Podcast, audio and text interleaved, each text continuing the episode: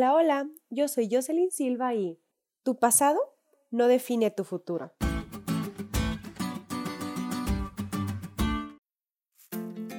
¿Alguna vez has escuchado la famosa frase de tal palo, tal astilla? Este refrán hace referencia a que como son los padres, así son también los hijos, y la mayoría de las veces se utiliza para mal, afirmando que lo malo de los hijos solo es un reflejo de lo malos que son también sus padres. Sin embargo, te tengo una buena noticia. Este refrán solo representa el punto de vista humano, pues Dios no piensa de esa manera acerca de nosotros. Cuando el pueblo de Israel fue redimido de Egipto, sabemos que Dios les otorgó los diez mandamientos como una señal de amor, que serviría de evidencia para mostrar al mundo entero el carácter de Dios. Sin embargo, ellos desobedecieron y no pudieron entrar en la tierra prometida. Pero después, este pueblo siguió creciendo y vino una nueva generación con la cual Dios cumpliría su promesa.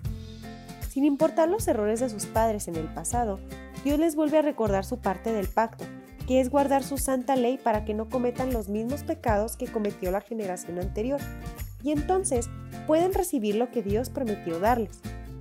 Esto reafirma la misericordia y la promesa de Dios, porque los errores del pasado no cambian los propósitos de nuestro Dios para el futuro. Él es siempre fiel a sus promesas. De la misma manera, cuando escuchamos a alguien decir que los errores de los padres seguramente serán los mismos errores que cometan los hijos, debemos recordar que nuestro Dios quiere y puede cambiarnos sin importar lo mucho que nuestros padres se hayan equivocado o lo mucho que nosotros mismos nos hayamos equivocado en el pasado. Él predestinó nuestros caminos y anhela llevarnos hasta ahí porque nos ama.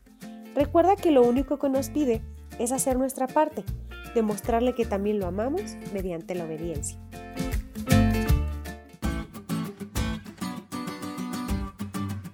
¿Te diste cuenta lo cool que estuvo la lección? No te olvides de estudiarla y compartir este podcast con todos tus amigos. Es todo por hoy, pero mañana tendremos otra oportunidad de estudiar juntos.